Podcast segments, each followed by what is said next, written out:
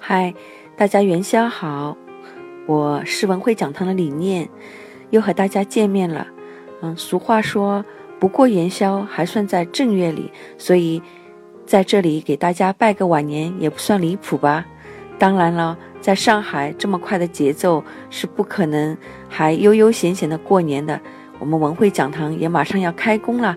在这个草长莺飞的日子里，让我们大家一起给自己加加油。去年年底的时候呢，我们盘点了一下这一年的成果啊，发现真是大珠小珠落玉盘，非常丰富。除了我们自己为大家制作的十八期文汇讲堂，非常厉害哦，一年做了十八期。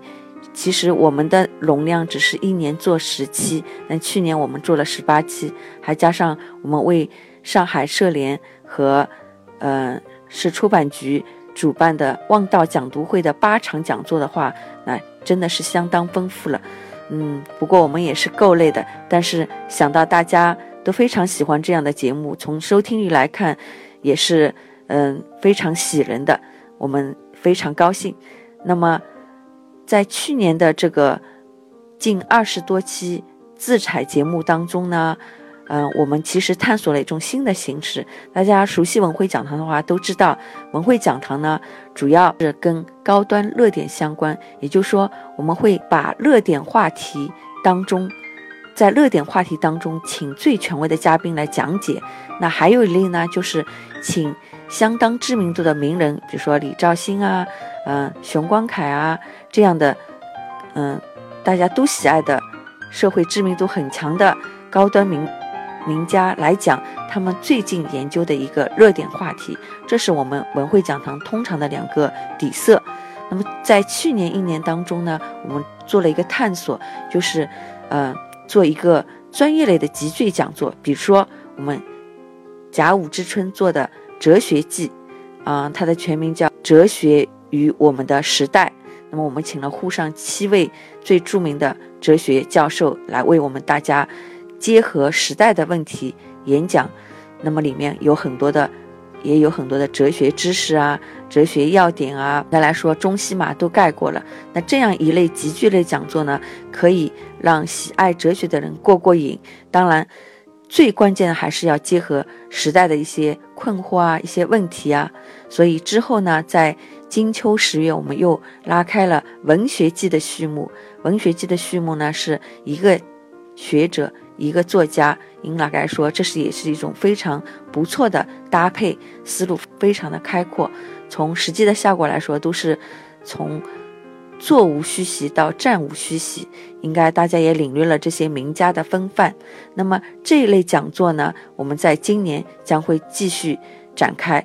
大家都知道文史哲不分家，所以今年我们将会有非常隆重的历史季跟大家见面，敬请期待。那这就是我为大家盘点的一个去年的成果和今年的一个计划。接下来我就要预告一下我们第一期文汇讲堂的精彩内容了。我们羊年的第一期讲座呢，是聚焦“一带一路”。“一带一路”这四个字，相信大家也已经非常耳熟了。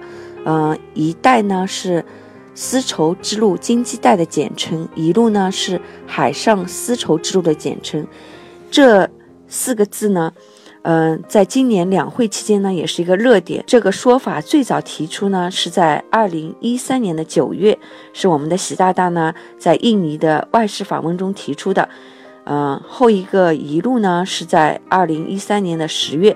那么，在二零一四年，各个领域的专家。经济领域的、外交领域的、安全领域的、历史领域的，纷纷呢对这个“一带一路”呢做了一个解析。在我的印象当中，二零一四年下半年，全国范围内的高端的关于“一带一路”的学术研究会呢就不下几十个。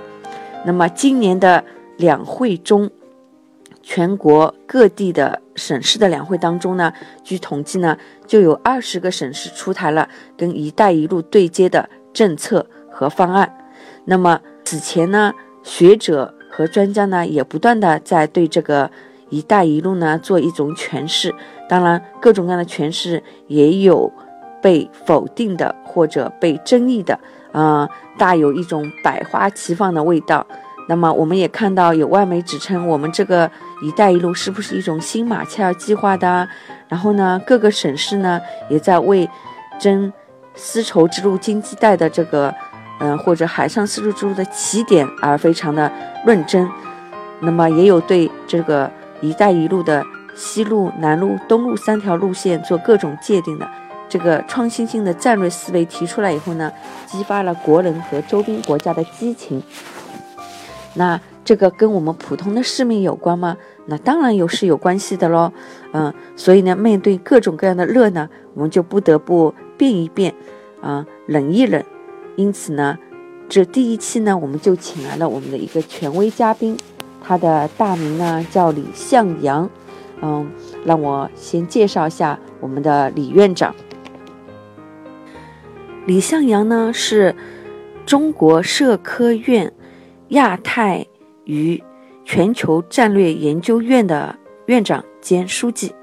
那通过我的采访呢，我想从三个方面来，嗯，介绍一下我们李院长的特点。首先呢，大家对他的名字都会挺感兴趣的，嗯，其实，嗯，用他的话说，哎，这个名字跟。平原游击队的里面的神枪手李向阳是一模一样的，纯属巧合。现在想想还是有点俗气的。嗯，李向阳院长呢是河南人，他也是一位，嗯，现在算起来是少年大学生。十六岁的时候呢就到北京来读大学了。那么这个名字呢就是这样。但是从我们现在来看，事实上他所从事的领域。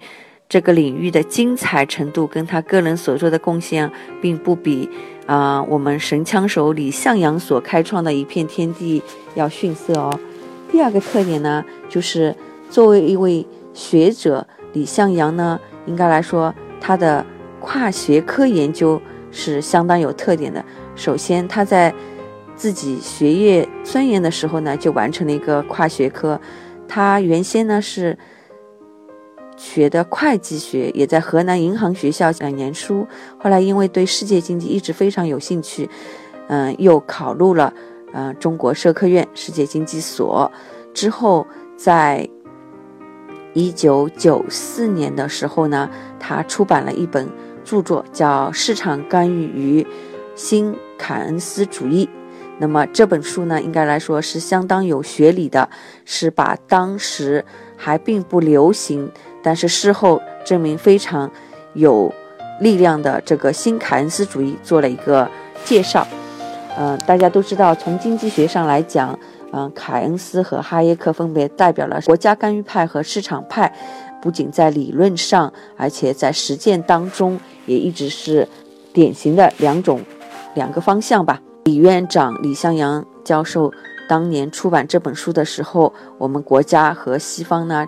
都是比较流行这个制度经济学的，也就是新古典经济学的。所以，用他现在回忆的评价来说，这本书呢，只在这个小范围的专业领域引起一定的就是反响。但事实上，事后十多年后呢，随着嗯这个美国的次贷危机引起的金融危机。之后呢，新凯恩斯主义呢是非常流行的，所以这本书实际上是像早教的公鸡一样，它提前十年它就问世了，填补了这个领域的空白，也成为中国国内最早的一本专业书。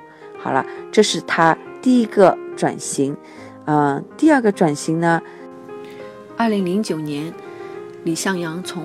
中国社科院的世界经济所转入到亚太研究所担任所长和书记，他的研究呢也从原来的世界经济领域扩展到国际关系、安全和区域研究。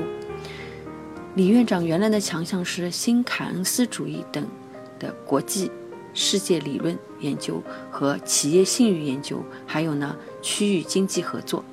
不久呢，也就是二零一一年底。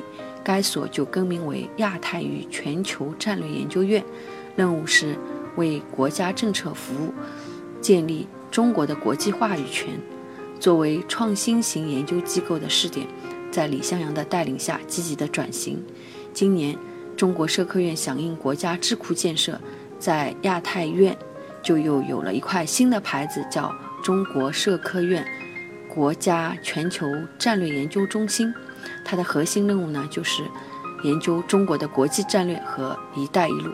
我想呢，李院长不仅自己的业务转型，还带着团队成功的做了转型。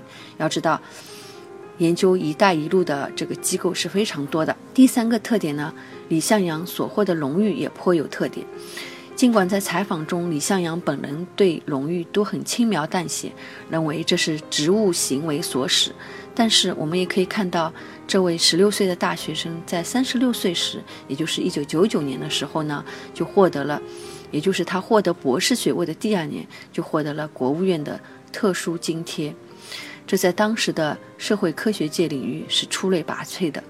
而在二零零八年，也就是十年后，李向阳为十七届中央政治局第四次集体学习呢讲课，话题是加快中国经济转型。